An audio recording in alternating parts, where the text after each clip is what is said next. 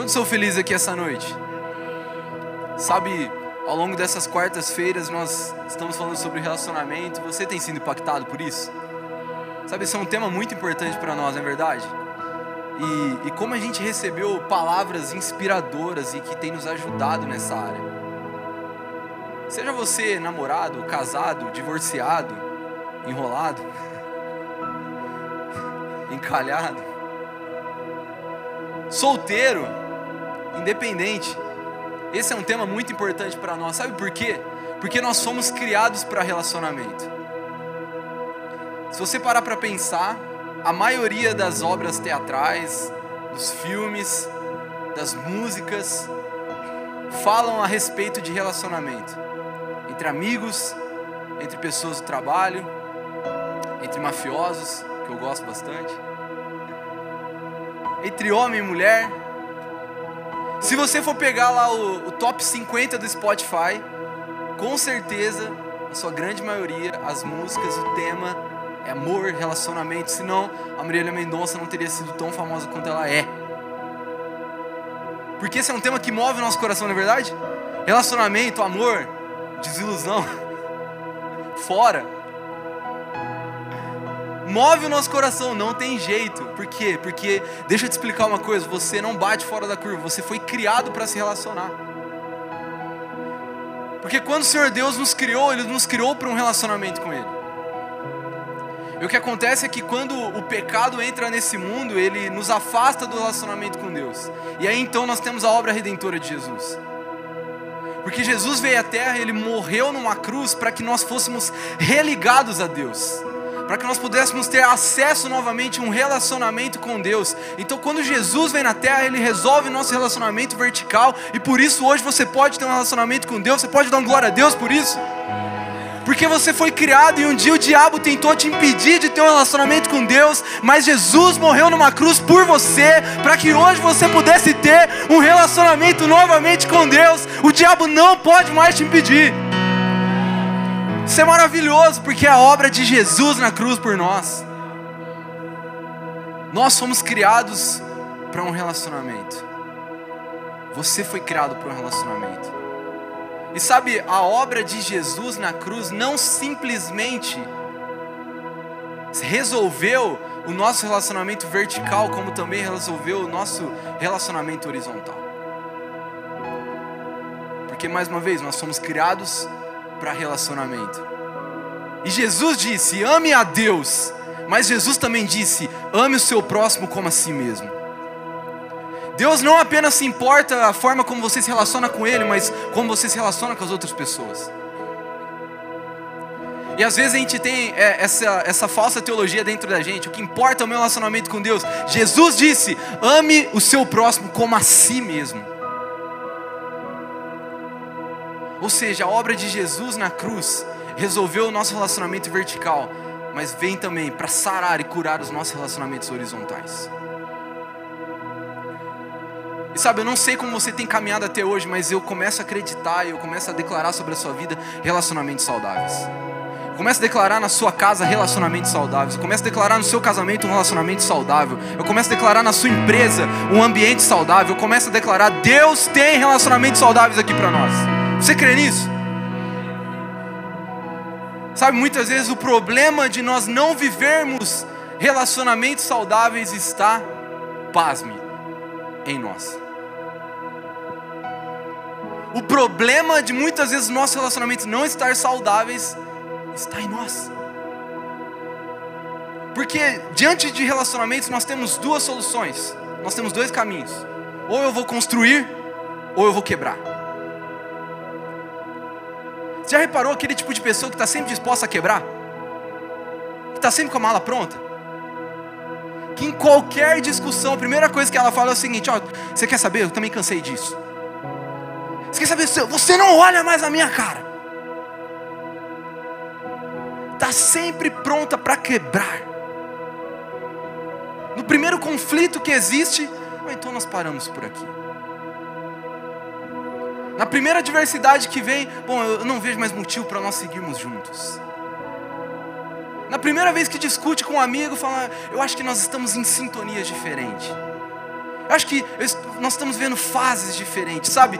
Nós temos sempre essa escolha: ou eu vou quebrar ou eu vou construir.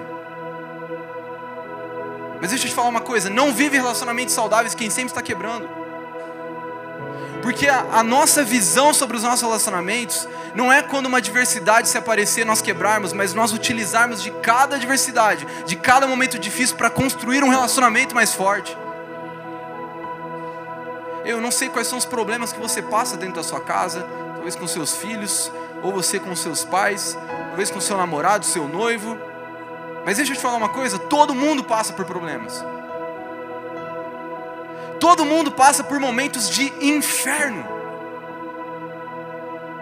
Em que o relacionamento, seja com seu amigo ou seja com o seu cônjuge, passa por um momento de instabilidade. Mas sabe quantas vezes nós paramos aí? Quantas vezes nós ficamos na nossa dificuldade, mas eu creio que aqui essa noite vão se levantar pessoas que não vão quebrar relacionamentos, pessoas que não vão ficar no deserto, pessoas que não vão ficar no período de inferno, pessoas que vão olhar para os relacionamentos e vão construir algo saudável. Ei, será que alguém está entendendo aqui essa noite? Nós temos duas opções, ou eu quebro ou eu construo, nós vamos construir. Porque relacionamento é uma construção. Eu gostaria de entrar com vocês num texto de João no capítulo 21, se você puder abrir o seu aplicativo da Bíblia junto comigo, ou a sua Bíblia, por favor. João capítulo 21, no versículo 1.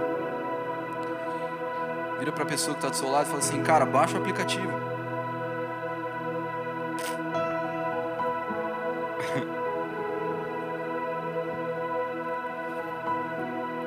Vamos lá? João 21, versículo 1 diz assim: Depois disso Jesus se manifestou outra vez aos discípulos junto ao mar de Tiberíades. Foi assim que ele se manifestou.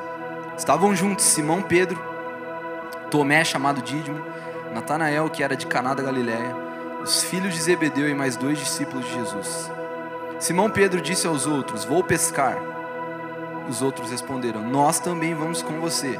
Foram e entraram no barco mas naquela noite não pegaram nada. Ao romper do dia, Jesus estava na praia, mas os discípulos não reconheceram que era ele. Jesus lhes perguntou: Filhos, será que vocês têm aí alguma coisa para comer? Eles responderam: Não. Então Jesus disse: Joguem a rede à direita do barco e vocês acharão. Assim fizeram e já não podiam puxar a rede tão grande era a quantidade de peixe. Você pode dizer glória a Deus. Sabe, eu quero, eu quero entrar nesse texto aqui com você e a gente conversar um pouco sobre essa cena, sobre o que estava acontecendo. Porque aqui Jesus tinha acabado de ressuscitar. Mas vamos falar alguns anos antes, sabe? Durante três anos, quando Jesus completou 30 anos, ele partiu então para o seu ministério. E por cerca de três anos, Jesus investiu tempo criando relacionamento, sabe? A Bíblia fala que Jesus arrastava as multidões, para onde ele ia, a multidão seguia. Por quê? Porque Jesus fazia milagres, Jesus realizava sinais. E não somente as multidões o seguiam, mas ele escolheu. Jesus escolheu a dedo homens para o seguir. E aqui a gente tem Pedro, e eu gosto muito desse personagem. A gente tem Pedro aqui em destaque nesse texto. E dentro desses homens que Jesus escolheu, Pedro estava lá. Então você começa a imaginar que durante três anos, Jesus investiu tempo de qualidade com seus discípulos. Durante três anos, Jesus investiu em relacionamento com esse cara. Durante três anos, Pedro acompanhou Jesus em cada passo, em cada conversa. Pedro acompanhou Jesus em cada milagre. Pedro viu corpos voltando a andar. Pedro, Pedro viu pessoas sendo ressuscitadas. Pedro viu pessoas sendo curadas, cegos voltando a enxergar. Pedro viu peixe multiplicando, pão multiplicando. Pedro viu Jesus parando a tempestade. Pedro estava lá vendo tudo isso. Toda a grandiosidade do ministério de Jesus Pedro estava lá. Você consegue entender esse privilégio? Porque sabe, hoje nós lemos e nós acreditamos, e a gente tenta, não sei você, mas eu tento Eu, eu tento imaginar as histórias assim, como se eu estivesse lá. E a gente tem série, a gente tem filme falando sobre tudo isso, mas Pedro estava lá. Pedro viu com seus próprios olhos Jesus realizando tudo isso. Mas aí então, em determinado momento, Jesus é traído. E Jesus então parte para o seu momento de sofrimento. E Jesus foi entregue aos romanos. E Jesus tem a sua condenação. E onde estava Pedro? Pedro abandonou Jesus. Pedro abandonou Jesus. No seu momento de sofrimento. No momento que ele estava ali indefeso Pedro abandonou Jesus no pior momento, vamos dizer assim. Então Jesus morre, Jesus ressuscita, e aqui nós estamos nessa cena. Jesus na praia, Pedro no barco. Exatamente como tudo começou. Exatamente como a vida de Pedro com Jesus começou. Jesus numa praia, Pedro dentro de um barco. Aí a pergunta que eu te faço é: o que Pedro estava fazendo pescando? Três anos, três anos de relacionamento com Jesus investido na vida de Pedro, três anos caminhando lado a lado com um homem que fazia milagres, três anos caminhando lado a lado com o Filho de Deus. O que Pedro estava fazendo pescando de novo? Porque Pedro estava dentro de um barco de novo, Pedro devia estar numa missão. Pedro devia estar anunciando o evangelho, sabe? Pedro tinha uma mensagem dentro dele, Pedro tinha algo queimando dentro dele. Por que, que ele voltou para aquele lugar?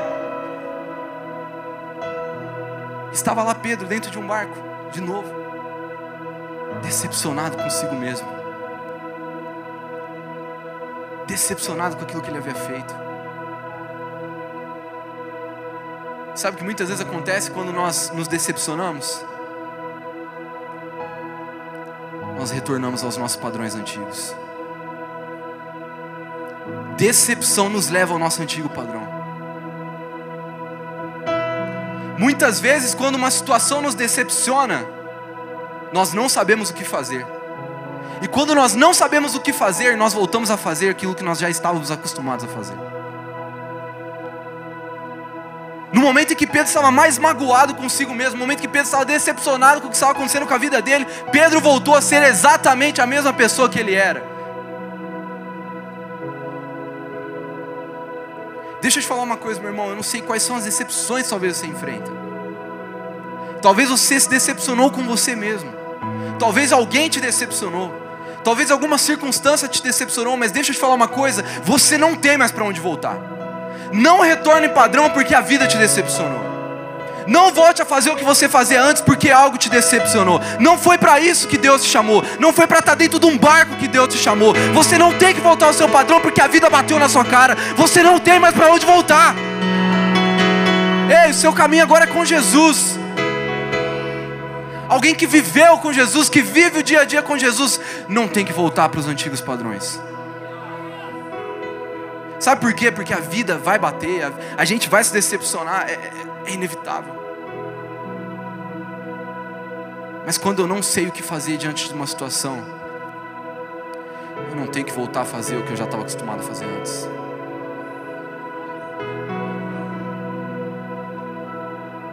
Mas lá está Pedro. Lá está Pedro, decepcionado voltou para o seu antigo padrão. Mas deixa eu te falar uma coisa. Jesus lutou por Pedro. Jesus luta por você.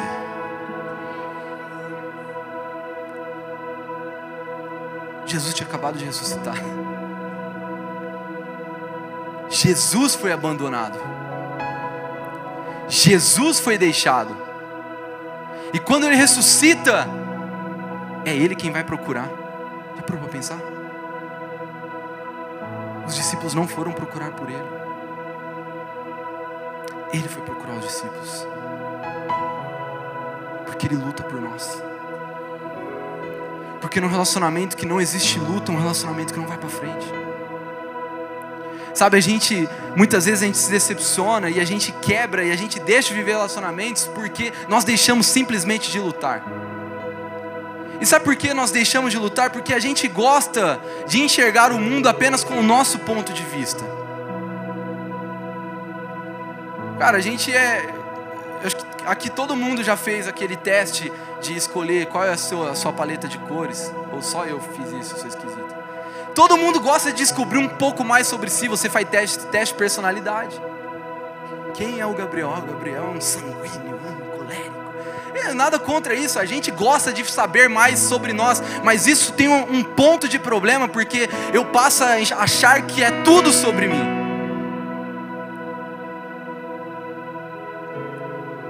Sabe, a Nanda está no último ano de faculdade dela. Você pode dizer glória a Deus pela vida da minha noiva? E nesse último ano de faculdade, quando a gente começou esse ano agora de 2023, ela veio até mim e falou assim: amor, eu tô pensando em mudar para a cidade onde eu faço faculdade. O que, que você acha? Eu falei assim: olha, eu, eu não senti no meu coração.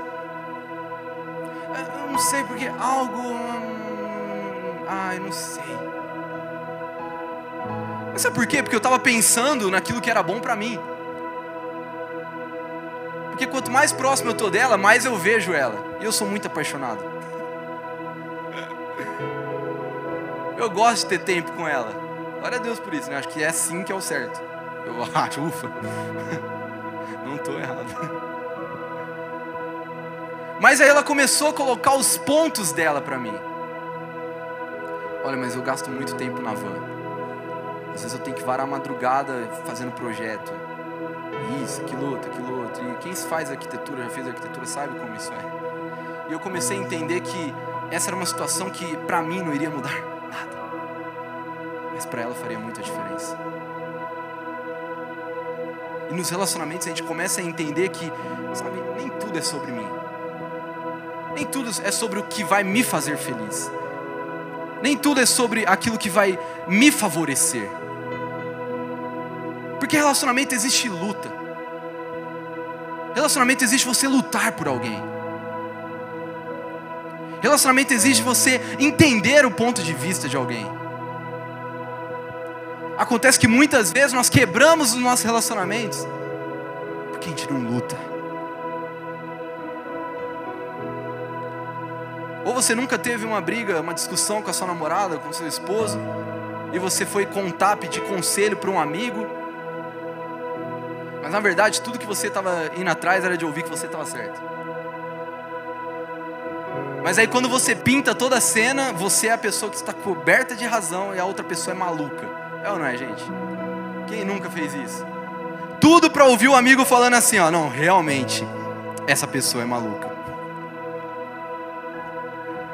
Porque nós olhamos apenas com o nosso ponto de vista. Mas sabe quantas vezes na nossa vida nós estamos errados? Quantas vezes nós estamos tomando a decisão errada? Quantas vezes a gente está fazendo uma burrada? E Jesus não quebra o relacionamento dele com a gente. Jesus luta por nós. Jesus vem até nós.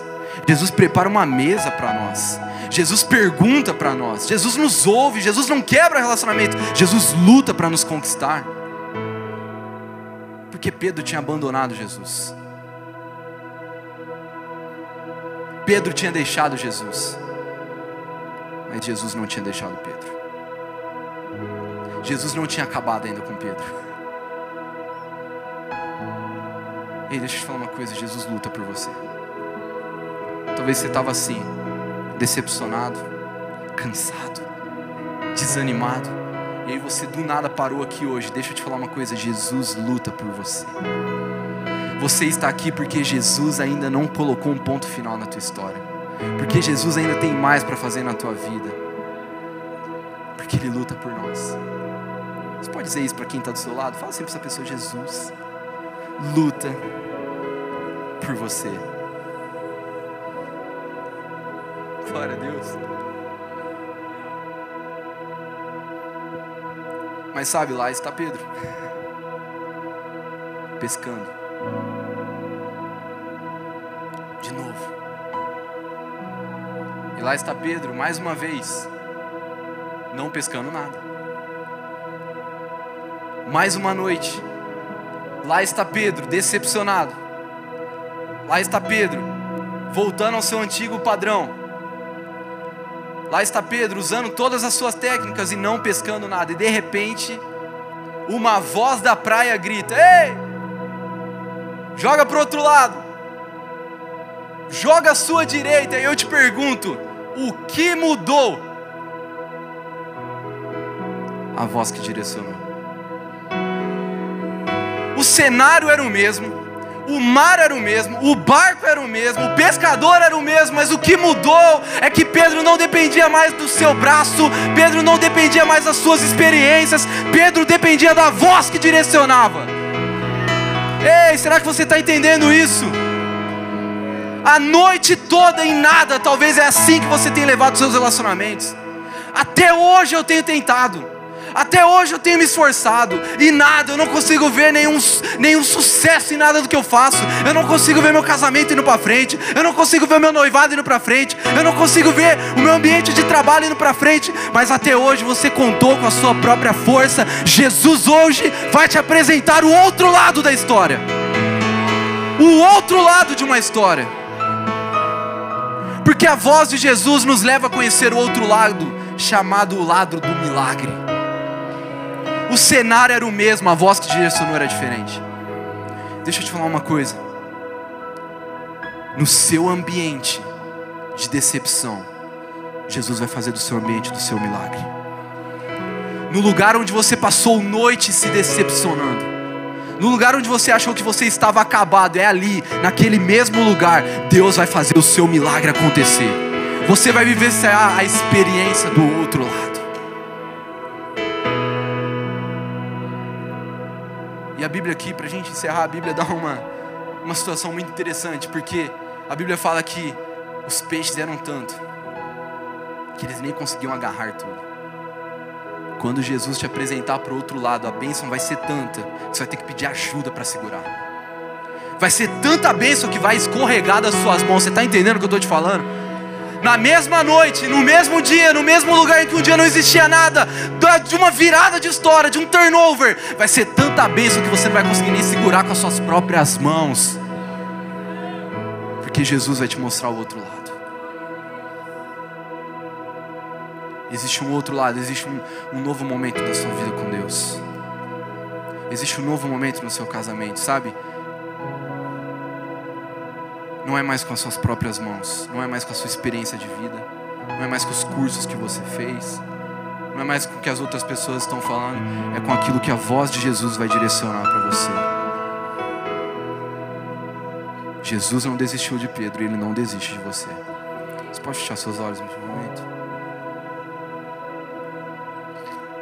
Senhor Jesus, nessa noite, mais uma vez, nós somos constrangidos pelo Teu amor. Somos constrangidos, Jesus, e nós queremos experimentar o outro lado. Jesus, quantas pessoas andando decepcionadas, desiludidas, achando que é o fim, colocando um final, um ponto final em tantos relacionamentos, num casamento, numa amizade, talvez uma amizade de anos, mas Jesus te fala nessa noite que Ele, Ele vai te apresentar o outro lado dessa situação. Jesus te fala nessa noite que você pode ter desistido do seu casamento, mas ele ainda não desistiu, ele tem um milagre para realizar na sua casa. Você pode ter desistido da sua caminhada com Ele, mas Ele não desistiu de você. Ele tem algo para revelar a sua vida. Se você crê nisso, fique de pé no seu lugar nesse momento. Comece a buscar a presença de Deus.